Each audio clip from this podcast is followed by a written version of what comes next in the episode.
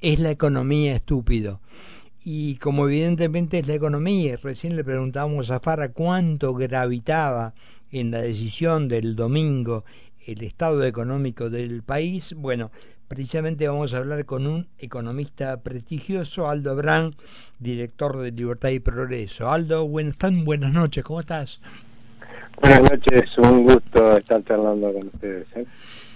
Aldo, ¿dónde estamos parados? Porque, por ejemplo, hoy todo el mundo contento festejando, por lo menos el gobierno, de que el dólar blue estaba en 900 pesos, pero los que anduvieron por la calle dicen que no lo conseguías y ni a mil y a mil cincuenta hubo quienes lo pagaron. Hablamos del blue, que de repente no es tan importante, pero es un poco un, un relojito que nos marca alguna cosa, ¿no?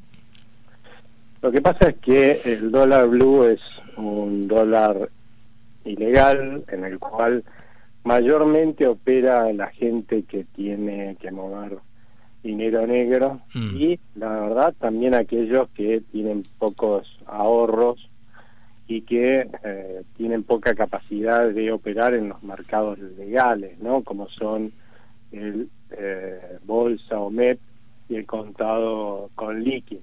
Los otros son mercados más grandes y a diferencia de Blue, que opera por saltos fuertes, fíjate que no tiene uno mira la, evolución de este mercado, que es chiquito, sí, cuando empieza a subir se vuelve una locura para arriba y después vuelve a bajar, obviamente siempre queda más alto que antes, ¿no? Mm. Pero tiene unas oscilaciones tremendas. En cambio, los otros mercados, los otros dos que son más grandes, porque ahí se opera plata legal, de medianos ahorristas, medianas empresas, con el contado con liqui grandes ahorristas de empresas, esos operan con menores oscilaciones, menos saltos, ¿no? Y la verdad es que la tendencia sigue siendo al alza, más allá de que el dólar blue en, este momento esté corrigiendo parte de ese, esa, esa estampida que hace cuando sube, ¿no? Sí. Así que no es que estamos en la gloria, no, la verdad es que sigue habiendo en la gente eh, un temor a tener pesos porque, claro, ve que los dólares paralelos suben y entiende lo que muchos economistas increíblemente en el mundo no entienden, ¿no? Los argentinos entendemos que cuando están subiendo esos dólares libres, lo que está pasando en nuestros pesos están perdiendo poder adquisitivo y a eso adicional es que desde agosto, desde las PASO, y con motivo de, haber de haberse lanzado todo este programa de ponerle platita en el bolsillo a la gente, la maquinita de imprimir billetes que ya estaba eh, funcionando muy fuerte, pasó a estar en el, al rojo vivo, o sea que a eso adicional a la caída de la demanda de pesos, que la gente está recibiendo aún más pesos, ¿no? Y muchísimo más pesos, con lo cual, claro, el poder adquisitivo de nuestra moneda se está derrumbando, que es lo que vemos, ¿no? Bueno, hay eh, economistas, entre comillas, en el, eh, entre mm, paréntesis te diría, este, o entre comillas, en el gobierno que dicen que emitir no genera ni inflación ni devaluación. Bueno, ellos han logrado justamente demostrar exactamente lo contrario, ¿no? A esta altura decir eso creo que debería ser una considerado una, una necedad, ¿no? Porque eh, si hay algo que han logrado este gobierno, por eso, y, e incluso el ministro Sergio Massa, es destruir el valor de la moneda que usamos todos los argentinos y después nos ofrece como propuesta generar una moneda digital. Eso está en discusión en los países civilizados, por normales del mundo, en donde hay estabilidad, y ahí sí se está discutiendo, en algunos ya lo están implementando, pero en un país que al, cual le están destruyendo su moneda desde el gobierno, que el propio gobierno hable de una moneda digital, primero debería tratar de estabilizar la moneda que necesitamos los, argentinos para, para usar todos los días, ¿no? Y la verdad es que, que asumió el ministro Sergio Massa, que según parece tiene la fórmula para bajar la inflación, será que está emitiendo un montón, porque hasta ahora no hemos visto otra cosa. Pero eso es a partir de diciembre, ¿eh? no ahora, a partir de diciembre sabe cómo hacerlo. Pero, a ver, él está desde agosto del año pasado. Ah, bueno.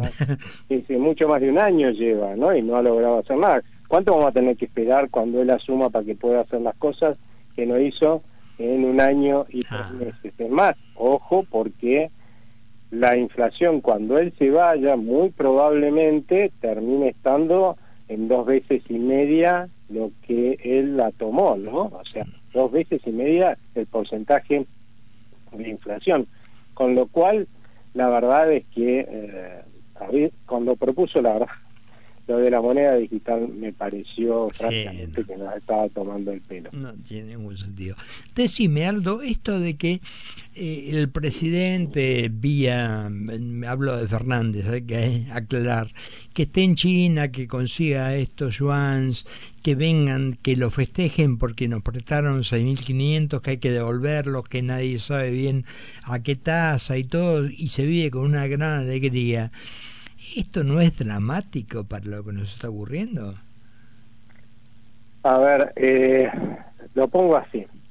Yo creo que esto es una muestra más de lo que ya hemos visto con otros organismos internacionales, como el Fondo Monetario Internacional, que a pesar de que lo vive engañando este gobierno, y te vuelta el ministro Sergio Massa, que cuando fue a renegociar el acuerdo con el fondo, eh, prometió que como estaba creciendo el exceso de gasto del gobierno, lo iba a bajar y, a la semana que firmó el acuerdo y recibió la plata, resulta que estaba incrementando el exceso de gasto del gobierno. ¿no? Totalmente. si los organismos internacionales nos siguen apoyando, y eso desde marzo del año pasado en que se firmó el acuerdo de facilidades este, extendidas, es porque los gobiernos del mundo, todos, lo que preferirían es que la Argentina eh, llegue al recambio del gobierno el 10 de diciembre sin un estallido, ¿no? Evitar una crisis con semejantes de manejos económicos que se han hecho en el país durante esta gestión, eh, la verdad es imposible, o sea, eso no, no, era, no era factible, pero sí eh, evitar un estallido, ¿no? Lo que tenemos ahora es una profundización de la crisis, pero que no, no, no en un estallido como hemos vivido en otras épocas, como 2001-2002, 1989. Y ahora, visto así, ¿no? Y visto que necesitamos llegar al 10 de diciembre sin un estallido, porque un estallido sería ir a una hiperinflación, ¿no? que va a mandar a más del 70% de los argentinos a la pobreza y va a tener costos dramáticos. La verdad es que gracias a Dios que nos prestan plata, porque la expectativa de todos los argentinos, los extranjeros, es que a partir del 10 de diciembre vamos a cambiar de gobierno, vamos a cambiar de rumbo del país y que ese futuro gobierno, el día siguiente a que haya asumido a lanzar el plan de reformas estructurales urgente que necesita la Argentina para poder reflotar la credibilidad de todos, ¿no? Hoy le preguntamos a un argentino, un extranjero, cualquiera, si cree que la Argentina puede ser un país normal y no, te va a decir mm, que no, con este gobierno, a este rumbo no, entonces, pero sí podemos cambiar de rumbo, como lo hicieron otras otros países hace tiempo, hace 50, 60 años, y hoy los miramos con envidia porque le dan crecientes oportunidades de progreso a su gente, se van nuestros chicos lamentablemente a esos países, nuestros emprendedores, ¿no? Bueno, podemos hacer lo mismo, hacer ese, ese esfuerzo y sacrificio para cambiar de rumbo y tender a ser un país normal. Yo creo que hay una vocación en la oposición de hacer esto, ¿no? Obviamente no en el gobierno porque sigue pensando, teniendo el diagnóstico equivocado, ¿no? Pero pero sí en la oposición. Y ahí vamos a tener que tener mucho cuidado cuando asuma el próximo gobierno, los argentinos, ¿no? No pretender soluciones mágicas, porque no existen. Cuando vos haces, una macana, cualquiera de los que me está escuchando, ¿no? Eh, te hace una macana grande en su casa, en su trabajo, no es que va con una varita mágica de ese clean y se acabó, ¿no? Agarrar, apretar los dientes, esfuerzo y sacrificio, resolver el problema y después lo, sí, disfrutás del beneficio de haberlo resuelto.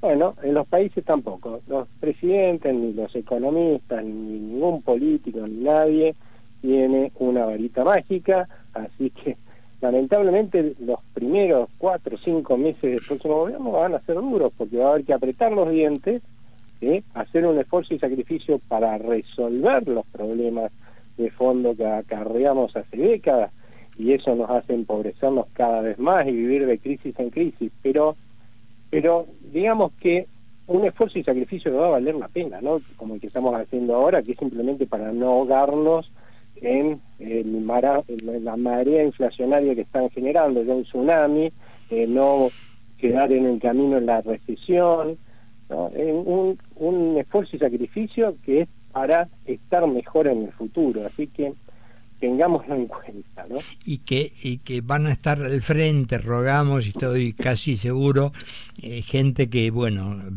obviamente no este, no este gobierno, no este señor Massa, que es un, eh, bueno, nada, que, que, que, vive mintiendo, vivió mintiendo toda su vida, este, pero alguien que por lo menos con responsabilidad y con seriedad, como vos bien decís, no diga la verdad, diga muchachos, estamos así, tenemos que hacer sacrificio, esto no se arregla en 15 días y bueno, pongamos este, pongamos el hombro para pelear. Ojo, si nos muestran que la cuidan, ¿no? Porque cuando te piden pongamos el hombro, hagamos el sacrificio y lo ves a Insaurralde tomando Moed Chandon en este Marbella, es como que mucho no te entusiasma, ¿no?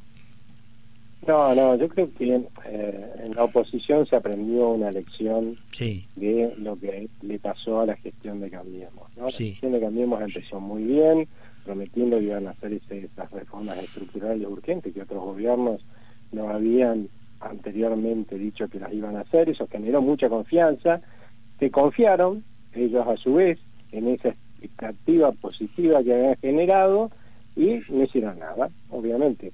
A los dos años la gente empezó a preguntarse, bueno, si no van a hacer nada, este país nunca va a ser un país normal, entonces me voy, ¿no? Ah, yo quiero seguir en un país normal. Y hoy yo creo que en la oposición eso se ha aprendido, o sea, que no va a haber tiempo, que va a haber que empezar a hacer las cosas poner todas las cartas sobre la mesa, eso quiere decir una hoja de ruta en cada una de estas reformas estructurales y cómo se va a hacer en el tiempo para resolverlas, porque casi ninguna se puede resolver en menos de dos años, esa es la realidad, pero que van a empezar a resolverlo al otro día, ¿no? Y con este cronograma que ustedes van a poder ver si lo cumplimos o no. Lo cual, la verdad es que yo creo que sumado que va a ser una gestión que mm, va a generar la esperanza de un gobierno nuevo, ¿no? Y además que va en el sentido que está reclamando la gente. Ya en las pasos vimos que cerca del 60% de los argentinos está reclamando un cambio de rumbo, ¿no? Bueno, eso creo yo, con un cambio de rumbo en ejecución, yo creo que nos va a permitir resolver esos problemas en el primer semestre y hacia mediados de año, empezar a ver que la inflación baja, que, la recuperación se inicia y si seguimos este, eh, realizando esas reformas estructurales, haciéndolas efectivas, y vamos a encontrarnos con la sorpresa de que en 2025 vamos a crecer más del 5% y después más del 6%, y no porque yo lo diga, sino porque es lo que le pasó a todos esos países que hicieron esas reformas estructurales. ¿no? Entonces, no, no sé qué estamos esperando los argentinos para copiar a los exitosos, porque siempre copiamos a los fracasados. Tal cual, tal cual. Y son, este, son los amigos. Aldo, te agradezco mucho estos minutos. Eh, nada, después hablaremos seguramente y evaluaremos cómo vino este domingo que es tan, pero tan importante para todos los argentinos, ¿no? Es así. Así que bueno, hablaremos después de las elecciones y que tengan todos una buena noche. Dale, abrazo grande. Hablamos con Aldo Brand, economista, director de Libertad y Progreso. Yo te estaba contando, eh,